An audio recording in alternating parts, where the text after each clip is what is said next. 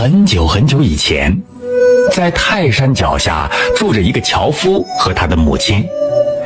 母亲年纪很大了，体弱多病，就靠儿子砍柴过日子。这天，樵夫走过一座独木桥，来到半山腰砍柴。他砍呀砍呀，砍了一大捆儿，累得满头大汗，肚子饿得咕咕直叫。于是把斧头插在腰间，坐下来歇一歇。他拿出早上母亲让他带的干粮，啃了起来。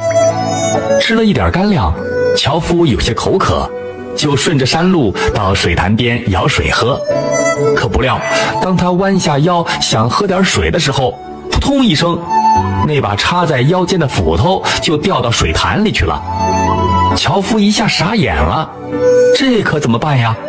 水潭很深，而他呢又不识水性，不会游泳。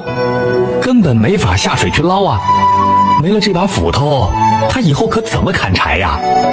这可是他们家里最值钱的家当了。要想再买一把新斧头，那得花多少钱呢？家里仅有的一点钱，还得留着给母亲抓药呢。想着想着，这个樵夫忍不住就流下了眼泪。就在他伤心落泪的时候，一个白胡子老头出现在他面前。老头问。小伙子，你怎么哭了？樵夫就把斧头掉进水潭里的事告诉了他。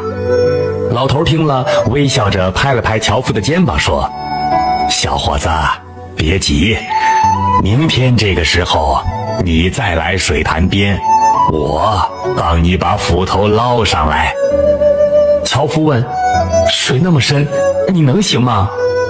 老头哈哈大笑，哈哈哈哈哈哈！小伙子，别担心，我有办法。你明天这时候来拿斧头就是。说完，白胡子老头转眼就消失了。第二天，樵夫准时来到水潭边，看到昨天那位老头已坐在潭边等着他。老头站起来说。小伙子，来看我帮你捞斧头。老头把手里的拐棍插到潭水里，左脚三圈，右脚三圈，一把金光闪闪的斧头就被捞了上来。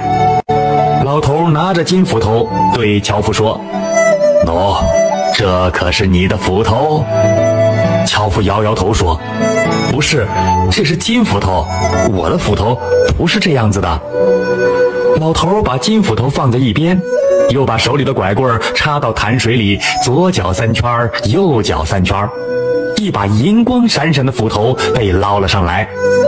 老头拿着银斧头对樵夫说：“喏，这可是你的斧头。”樵夫还是摇摇头说：“不是。”这是银斧头，我的斧头不是这样子的。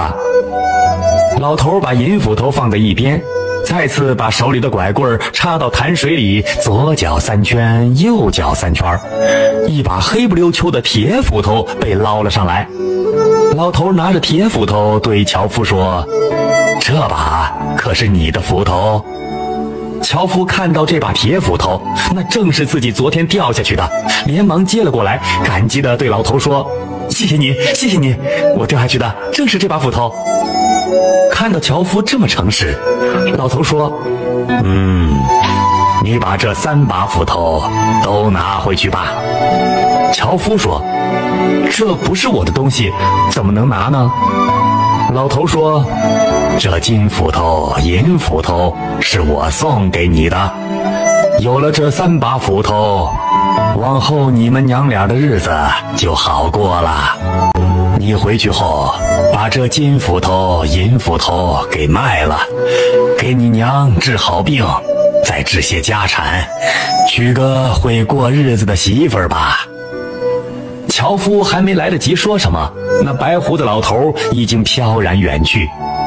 樵夫这才知道自己遇上神仙了，他对着老头离开的方向连叩三个头。这一传十，十传百，这件神奇的事被街坊邻居给传开了。有一个贪心的地主，他听到这件事情后起了坏念头，他到街上买了一把旧旧的铁。